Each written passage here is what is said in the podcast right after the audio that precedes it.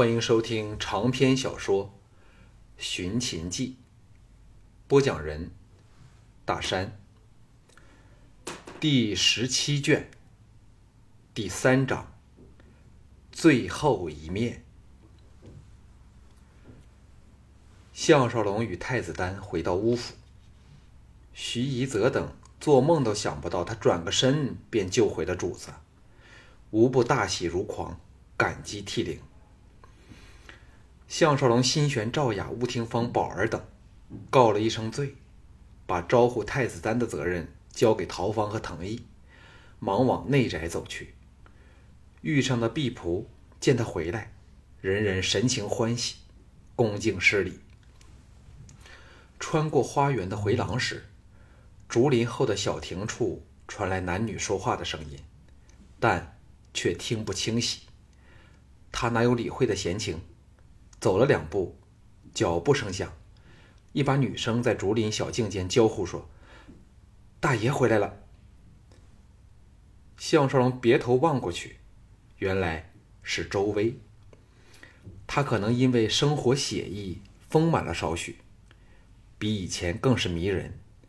盈盈拜倒地上，俏脸微红，神情慌张古怪。项少龙正奇怪他在与谁说话时，人影一闪，往大梁接赵雅回来的巫果从竹林小径处追了出来，还叫道：“小薇薇，哦，相爷，小人，呃，嘿，跪到了周薇之旁，神色尴尬。”项少龙心中恍然，知道巫果这个家伙看中了周薇，正在着力追求。当日自己曾鼓励京俊追求周薇，看来京俊是把目标转移到陆丹儿身上去了，才给巫果这个可爱的家伙冷手捡了个热煎饼，心中也是很欢喜。周薇见巫果差点是肩并着肩的贴着他跪下，先狼狈的瞪了巫果一眼，才惶恐的说：“大爷，小薇。”项少龙屈前扶起两人，欣然说。小薇不用解释了，见到你两人在一起，我只有欢喜之情，哪有怪责之念？周薇俏脸通红，垂头说：“大爷不是那样的。”项少龙见他说话时不敢望自己，哪还不明白他对巫果大有情意？想说话时，巫果跳了起来，欢呼声中翻了个筋斗，抓着周薇的玉手。摇晃说：“小薇薇，我说的不错吧？相爷定不会怪责我们的。”周薇挣脱了他的掌握，大臣说：“你快给我滚！人家要服侍大爷。”项少龙哈哈笑说：“小薇不用再服侍我了，从今天开始，就由巫果服侍你吧。”言罢，举步去了，留下巫果向周薇。纠缠不清。快到后宅时，香风扑至，田真、田凤两个人奔了出来，投入他怀里，喜极而泣，像两只抖颤的美丽小鸟儿。项少龙紧拥着两人进入大厅，乌廷芳与季嫣然正在谈心，快三岁的向宝儿正依恋在后者的怀内。乌廷芳见到项少龙，什么都忘了。跳起身来往他扑来，项少龙忙放开田氏姐妹，把她搂个满怀。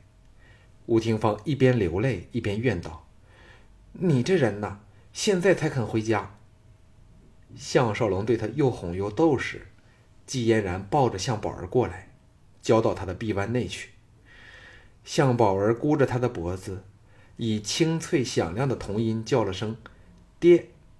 喜的项少龙在小脸上稳如雨下，心中添满了家庭的亲情和温暖。季嫣然笑道：“好了，快进房看雅姐吧，她该睡醒了。”项少龙知道赵雅没有睡午觉的习惯，一震说：“雅儿怎样了？”季嫣然神色一暗。道他身体很虚弱，快去看他吧。他等得你好苦呢。项少龙把项宝儿交给季嫣然，顺口问道：“智智和柔姐呢？”吴廷芳欣然说：“她们三姐妹相会，什么人都不肯理会了。”项少龙吻了吴廷芳的脸蛋后，田氏姐妹兴高采烈的左右扯着他往东厢走去。到了其中一间幽静的房内，赵雅仍然熟睡未醒，一名峭壁在旁看护。田氏姐妹识趣的拉走了那名峭壁，待房内只剩下她和赵雅时，他坐到了榻沿边，心中高燃爱火，仔细打量这个多灾多难的美人儿。赵雅明显的消瘦了。容色带着不健康的苍白，少了往日的艳光照人，却多添了三分憔悴的清秀之色，看得他的心扭痛起来。项少龙伸手抚上他的面颊，心痛的叫道：“雅儿，雅儿。”赵雅缓缓醒转，张开眼见到项少龙，一声娇吟。挣扎着要坐起来，项少龙把她搂入怀里，凑上她的香唇，痛吻起来。赵雅不知哪里来的力气，把他搂了个结实，热烈反应，接着扬起俏脸，欣然笑道：“我的男人终于回来了。哦，为什么哭了？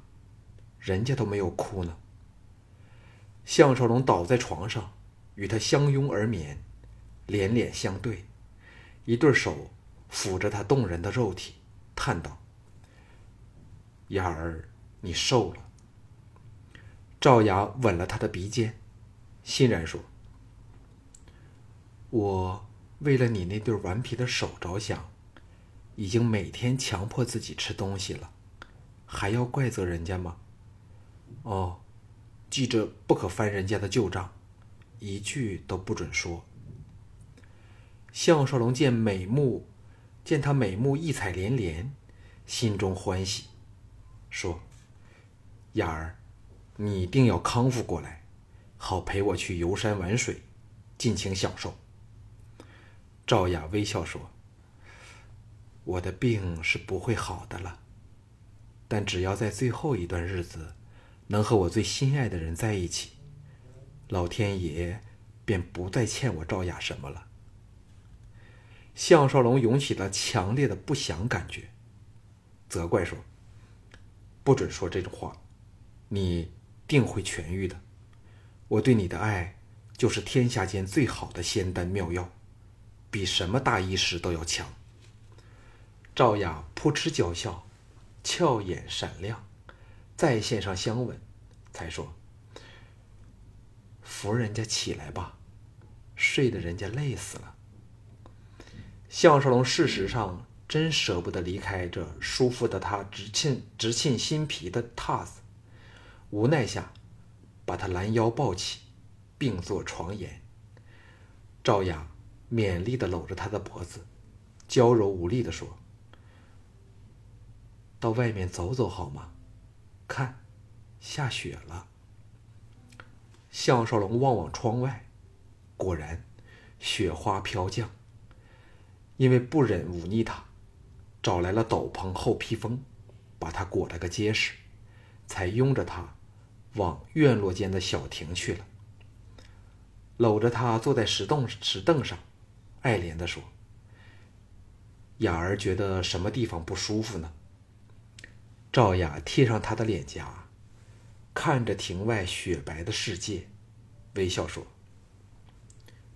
你是说以前吗？是感觉自己完全没有力气，坐和站都会头晕。有时想起你，心会痛起来。但现在一切都很好，还很想吃东西呢。”项少龙离开了他少许，说：“我叫人弄东西给你吃好吗？爱吃什么呢？”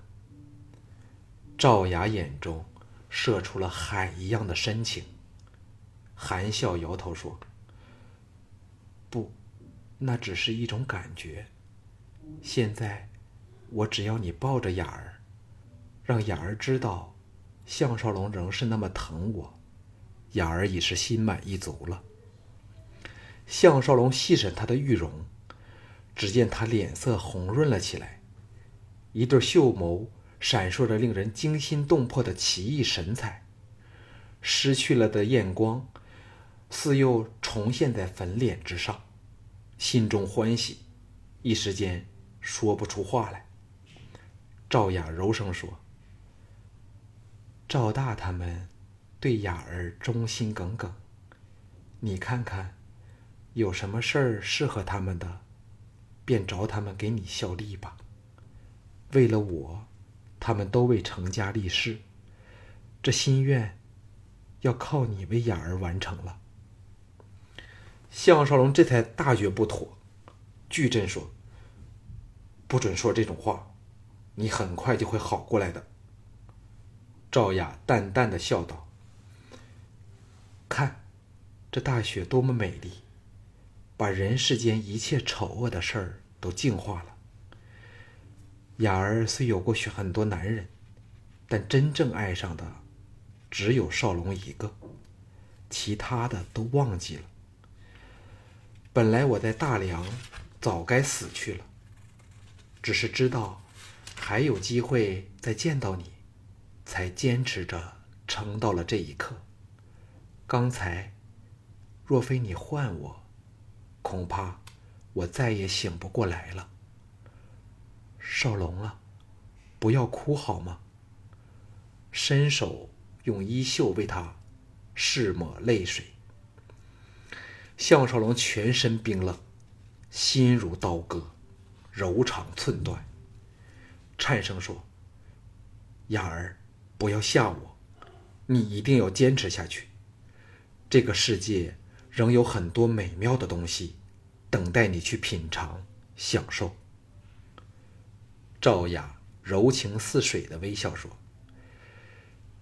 美丽的东西总是短暂的。我还记得第一次在邯郸街头见到你时，那时你衣衫褴褛，一副落魄的模样。可是，那种比任何王侯贵胄更骄傲的飒爽英姿，便是雅儿无法按得下心中的情火了。”顿了顿，眼中射出无比炙热的神色，轻吟说：“金风玉露一相逢，便胜却人间无数。”记得你在人家小楼说过这两句美丽的诗文吗？那是雅儿一生中听过最美丽的情话。人家之所以狠下心留在大梁，就是因着这两句话。不过最后，仍是忍不住来见你。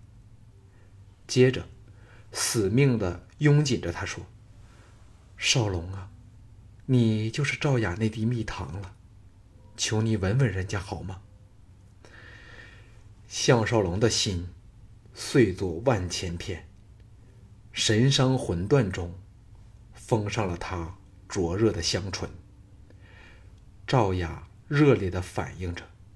呼吸出奇的急促，然后，他软倒在项少龙的怀里，唇皮转冷。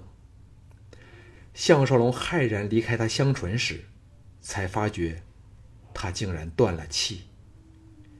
可是他嘴角犹挂着幸福满足的笑意，秀眸轻闭，像只是酣睡了过去。但他却知道。赵雅永远都不会再醒过来了，因为他能延命到今天，都只靠强撑强撑着要见他的最后一面。赵雅的逝世，使项少龙感到自己在邯郸的过去，也随之而埋葬在时间的洪流里了。与自己有关系的三位赵国王族美女，都先后死去，每一趟都狠狠地打击了他。到这一刻，他已经有麻木不仁的感觉。他实在太伤感劳累了。同一天内，他目睹了陆公和赵雅的先后辞世，两者都是突如其来，叫他再也受不起这精神和肉体的双重折磨。把赵雅的后事交给陶芳办理后，他依赵雅遗命安抚了赵大等人，便实在支持不住，躲回房里痛哭了一场，再沉沉睡去。醒来时，发觉乌廷芳倦睡怀内，忙哄他起来，匆匆梳洗后，朝王宫赶去。藤毅、京俊、十八铁卫负责护行。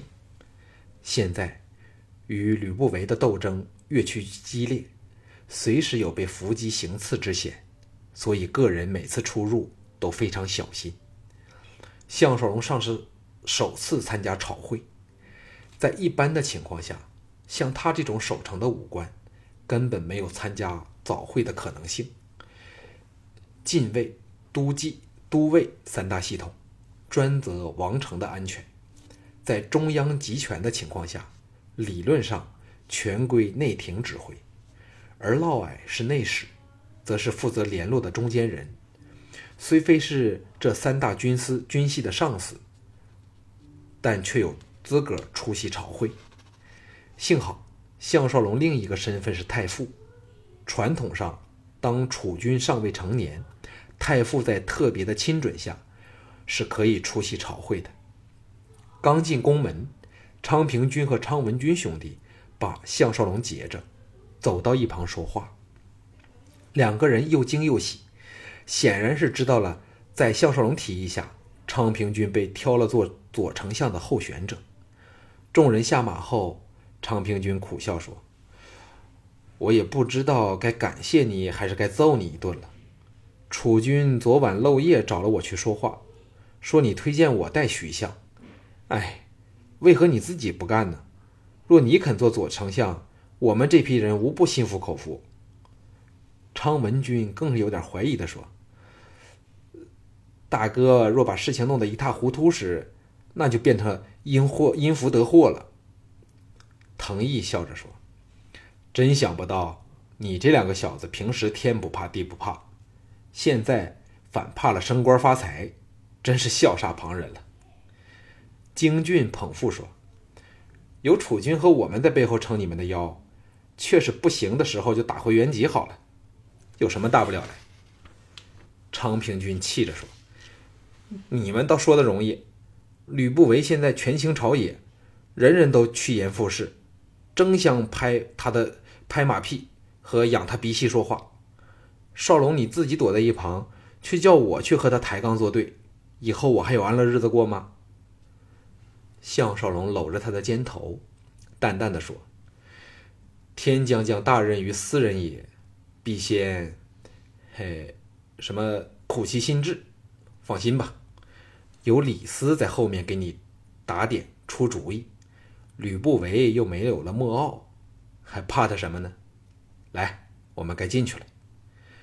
昌平君怀疑的说：“李斯的公务这么忙，何来时间助我？”项少龙向藤毅打了个道别的手势后，扯着昌平君兄弟去了。百官跪拜行礼中，小盘稳坐王座。朱姬坐一其右后侧处。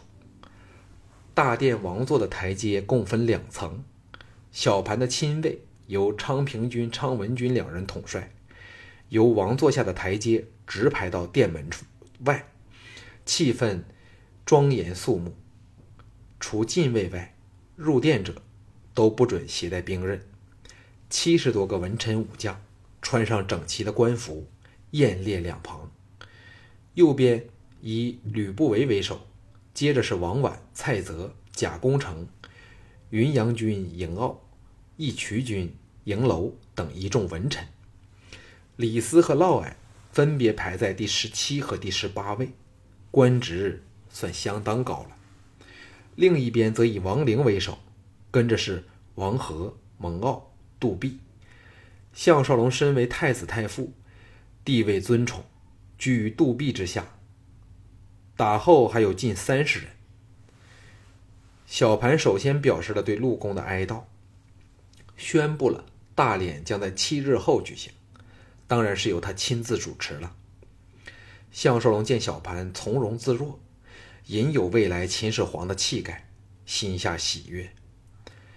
个人正待禀奏，吕不韦首先发言说：“太后储君明鉴，我大秦现今正值多事之秋。”先有东郡民变，接着徐相在魏境遇袭身亡，陆公又又因忧愤病故，诚意立即重整朝政，填补空缺，励精图治，再彰威德。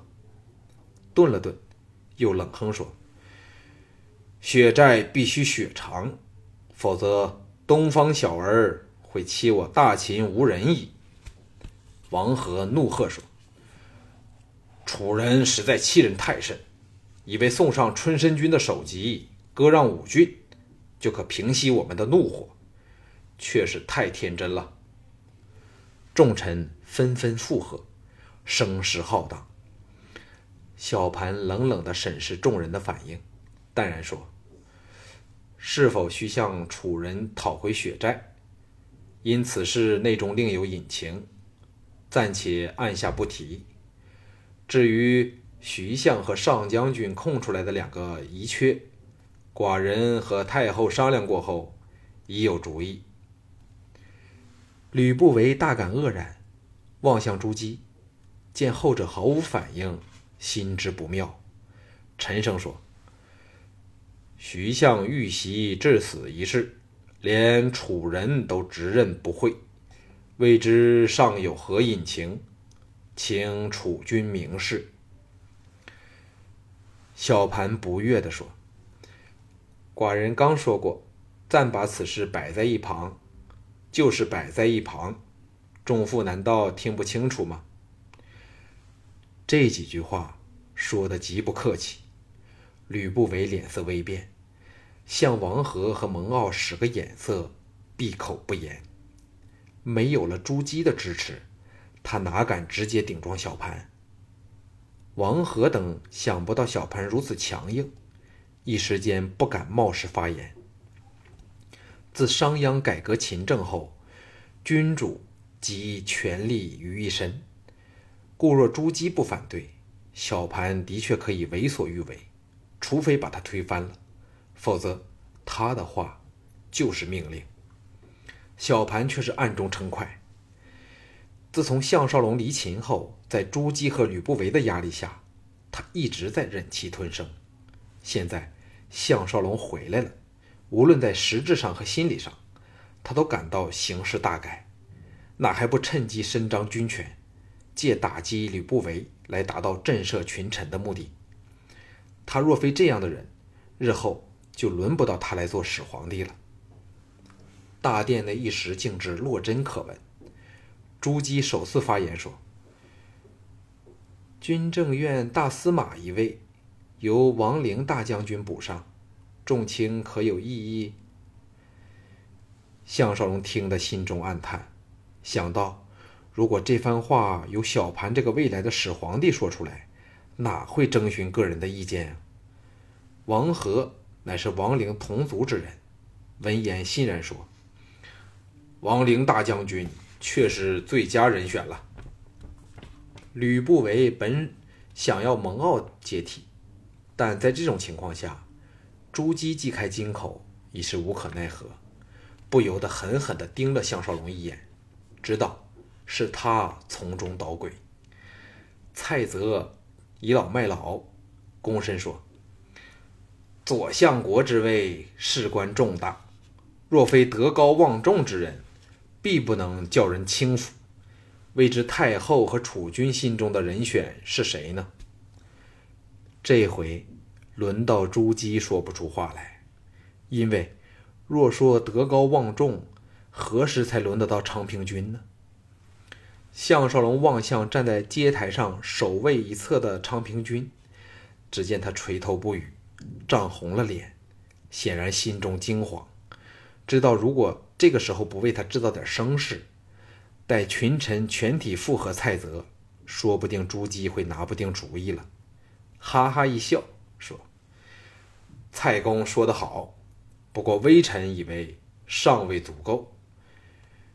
于敬以为有资格补上徐相此位的人，必须符合三个条件。”接着，转向小盘和朱姬，躬身说：“太后储君明鉴，可否让微臣略陈己见？”小盘大喜，向朱姬请示了后，欣然说：“向太傅，请直言，不要有任何顾忌。”吕不韦等都心焦不好，偏又无法阻止。杜弼则是脸带冷笑，在他的立场来说。倒宁愿这个左相国之位不是落到吕不韦手下的人去。王和虽然倾向吕不韦，但终属秦秦国军方本土势力的中间人物，对项少龙也有好感，所以只要项少龙说的合理，他自会支持。此中形势却是非常的微妙，众人眼光全集中到项少龙的身上。项少龙微微一笑，说。用人为才，首先，此人必须有真才实学，足以担当此职。至于德望，是可以培养出来的，在目前反非那么重要。就以吕相为例，在任相位之初，大家都知道是怎么一番光景，但现在谁不心服口服？由此便可知微臣提出的第一个条件背后的道理了。众人都哑口无言，皆因项少龙硬将此事扯到了吕不韦身上。若还出言反对，反变成针对吕不韦了。吕不韦差点气炸了肺，他最恨人提起他的过去，但这一刻偏是有口难言。蒙骜的脸色沉了下来，冷冷地说：“请问项大人，另外两个条件又是怎样呢？”项少龙从容地说：“左相之位，辖下大部分均为军政同属，故此人必须来自军方将领。且为了稳定军心，此人须像徐相般，乃出身自我大秦本土的军将，如此才可叫我大秦兵将心悦诚服。此条件至关紧要，绝不可草率试之。”这么一说，等于把王绾或者是蒙骜当左丞相的可能性完全否定了。而完全符合这两个条件的，只有杜弼和王和，昌平君仍是差了一点点。吕不韦气得脸色发青，却又是欲语无言，因为项少龙却站在了道理的一方。秦国的军方将领，自王和往下。无不扼守同意。小盘拍案说：“说得好！现在连寡人都很想知道那第三个条件了。”项少龙先谢了小盘的允同，微笑说：“第三个条件是此人必须年轻有为，以能陪伴楚军一同成长，借以保证政策的延续。这个立论虽似大胆，但其中自有智理。”只要细心一想，便知个中之妙了。坦白的说，这本是项少龙三个条件中最弱的一环。群臣登时起哄，议论纷纷。吕不韦呵呵一笑，说：“项太傅这最后一个条件，实大有商榷之余地。未知太傅心中人选是谁呢？”小盘哈哈笑道：“向太傅之言，正合寡人之意。